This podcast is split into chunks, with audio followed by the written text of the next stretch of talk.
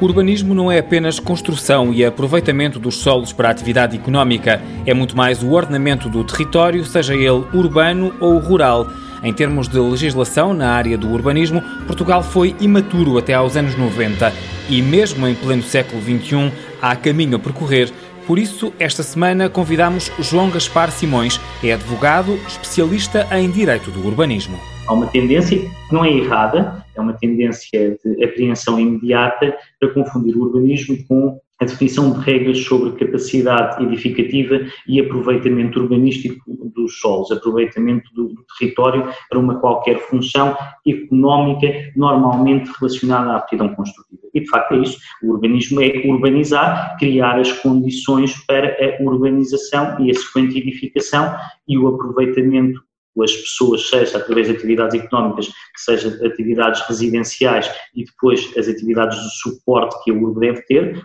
culturais, eh, de educação, de, de, saúde e todas essas coisas, isso será a matéria central do urbanismo, esta organização. Acha que o urbanismo hoje não pode ser visto estanque, né, no limite da cidade, acho que aliás o conceito da cidade nos dias que correm cada vez mais se prova com estas mutações, também já não é aquilo que em tempos foi e já não há nenhuma contraposição que se possa fazer clara em relação ao mundo rural e ao mundo urbano, essas coisas esbateram-se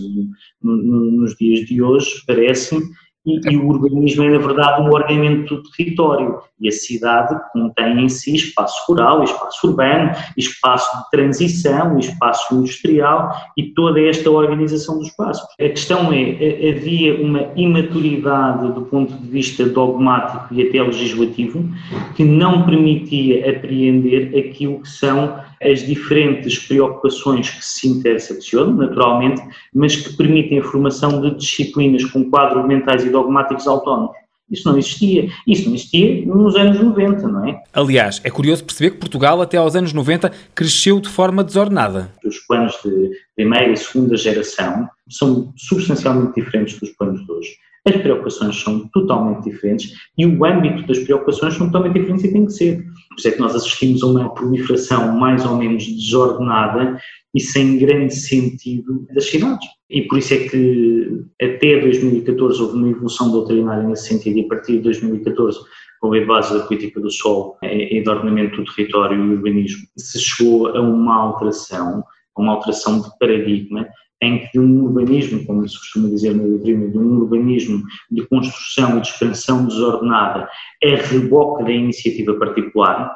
se tentou passar, já tínhamos os instrumentos legais para isso, mas mais do que um instrumento legal, é necessária uma prática administrativa que consiga levar a cabo aquilo que é a ideia do legislador. E nós andamos muitas vezes muito à frente na, na consagração de codificações que são muito apuradas do ponto de vista técnico, ou pelo menos princípio lógico, eh, e depois não temos aquilo que é essencial no urbanismo, que é onde o urbanismo de facto falha, que é ter eh, entidades públicas com recursos suficientes, tecnicamente habilitados e motivados para concretizar ou para ter uma visão conjunto dos projetos. Acabou de identificar um dos problemas do urbanismo em Portugal. Que outros aspectos precisamos limar? Há, há uma confusão, a partir consigo, que está emergente no urbanismo em Portugal,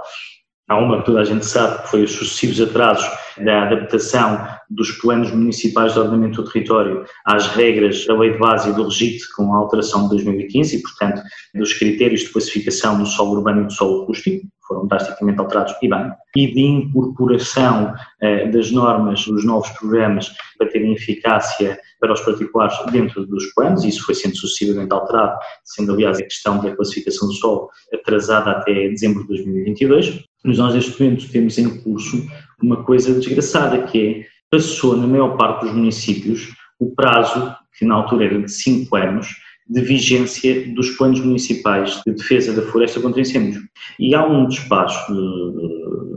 do Estado que regula a, a, elaboração destes planos e a nova elaboração destes planos, que até veio sanar uma dúvida que existia em relação à sua legitimidade por causa das questões da publicação e da discussão pública prévia, e que neste momento se gerou uma controvérsia doutrinal que diz basicamente o seguinte: aquilo que o despacho do Sr. Secretário de Estado diz é que o, o plano, se não estiver aprovado, caduca. Não é normalmente o que acontece em direito. O que acontece em direito é que as coisas mantêm-se em vigor até que a nova regulação substitua, e se não substituir, fica aquela, não sei que se torne incompatível com qualquer outra coisa. O despacho que está em vigor diz qualquer coisa como devem calcular-se sob pena de perda de eficácia ou algo, algo no género, elaboração de novos planos.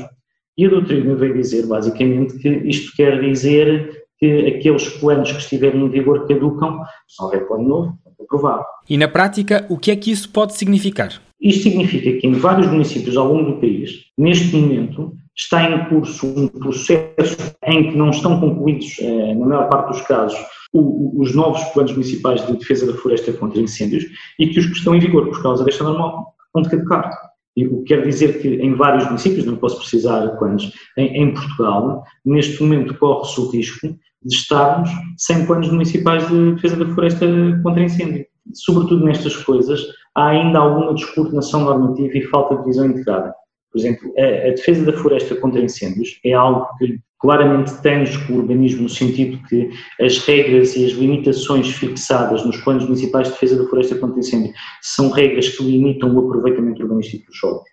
E algumas delas, o aproveitamento urbanístico edificativo concretamente, sendo duvidoso que devia ser ali o local delas. E estas regras e estes planos têm por base uma legislação com eh, a nomenclatura e com termos, expressões e critérios que não são os que são utilizados na legislação de direito do urbanismo puro ou seja, na legislação, nos dos instrumentos de gestão territorial e, e, nos outros regimes, que dificilmente levam um esforço de compatibilização, sendo que as regras que ali estão nos planos municipais de defesa da floresta contra incêndios não casam e não estão no mesmo local que estão as regras de aproveitamento do ordenamento do território nos planos municipais. Para falar sobre coisas parecidas, usam conceitos distintos, que é uma coisa que em direito é do mais perigoso que há, que é falar sobre a mesma coisa com expressões diferentes. Dá origem às mais profundas confusões e como os procedimentos não estão integrados, dá depois origem a estas coisas que é Poder-se dar-se o caso, um dia destes, num município qualquer,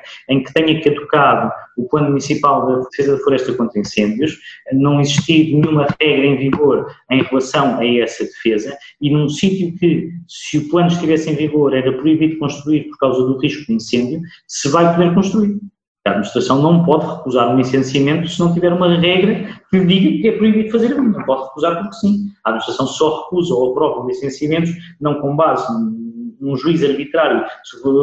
daquele concreto aproveitamento urbanístico, mas com base num, num juízo que está sedimentado ou que está escurado em regras urbanísticas pré-definidas e que exprimem uma visão para a cidade. E esse plano não é necessário que esteja aprovado para que se aprove também o plano diretor municipal? Eles não estão interligados? Não, não há qualquer tipo de interligação. Aliás, a, apreciação depois que é feita com base ao amanhã, num determinado município em que não tiver em vigor por caducidade um destes planos, num sítio em que tinha que deixar eh, uma margem de 10 ou de 50 metros por causa dos incêndios, disto ou daquilo, chego lá e digo assim, meus senhores, eu quero licenciar aqui uma fábrica de qualquer coisa. E a Câmara o que vai fazer, ou o que terá que fazer se o plano estiver caducado, analisando-o em tempo, é dizer, sim senhora, aprovo isto assim, desta forma. E, portanto, o plano diretor municipal não suspende, os pedidos de licenciamento para uma determinada área não ficam suspensos à espera que seja aprovado um novo plano diretor municipal. Não há, a não ser um atraso de gaveta da, na apreciação urbanística, não há nada que possa impedir a apreciação daquele plano sem contar com as regras de defesa da, da floresta contra incêndios. Há pouco falava de uma certa falta de harmonia na forma de ver o território. O PDM e a obrigatoriedade de os municípios o terem está debaixo de alguma espécie de legislação chapéu para todo o país, ou seja, há limites impostos a nível nacional, ainda que depois haja alguma flexibilidade a nível local? Ah, mas, mas, mas isso, isso de facto, a nossa legislação é boa e, e é consolidada. Nós temos um regime jurídico dos instrumentos de gestão territorial e agora, antes desse fundo chapéu, uma lei de base do solo das políticas públicas do ordenamento do território e do urbanismo, que definem aquilo que é uh, o, sistema de planeamento e de gestão territorial em todo o país, fixando de forma tipificada, ou seja, todo o tipo de planos e programas que podem existir, com pretensões de uh, ordenar o território e ter eficácia sobre não só as entidades públicas e sobre os particulares, e, portanto, em regra, poder-se-á dizer isto simplificando, os planos municipais de ordenamento do território ou intermunicipais, se os municípios contíguos decidirem associar e fazer um plano intermunicipal de ordenamento do território, têm por pretensão definir todas as regras que vinculam entidades públicas, mas também os particulares, na utilização do solo de uma determinada circunscrição, dividindo-se em planos de diretores municipais, planos de urbanização e planos de menor. E isso é igual para todo o país. De facto, depois, a visão concreta do território é definida por cada município, sendo certo que nessa definição não é uma definição solitária, é uma definição que se faz em concertação com o resto da, da administração pública, nomeadamente central, através da CCDR e daqueles que são titulares ou representantes de outros interesses públicos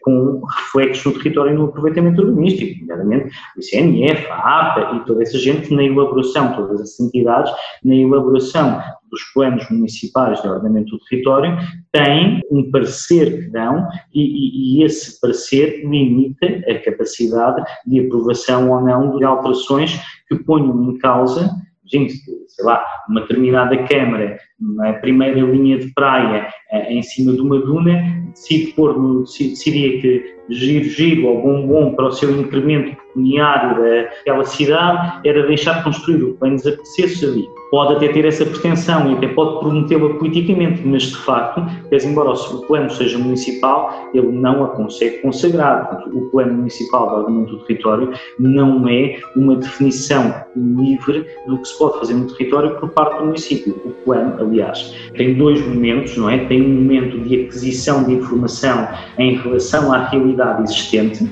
tem um momento de compatibilização daquilo que existe com aquilo que foi aparecendo na legislação, nos programas sectoriais e depois tem uma fase prospectiva em relação ao futuro, naquilo que se quer eh, fazer de transformação. João Gaspar Simões, advogado, especialista em Direito do Urbanismo, foi o convidado desta semana do Desafios do Urbanismo.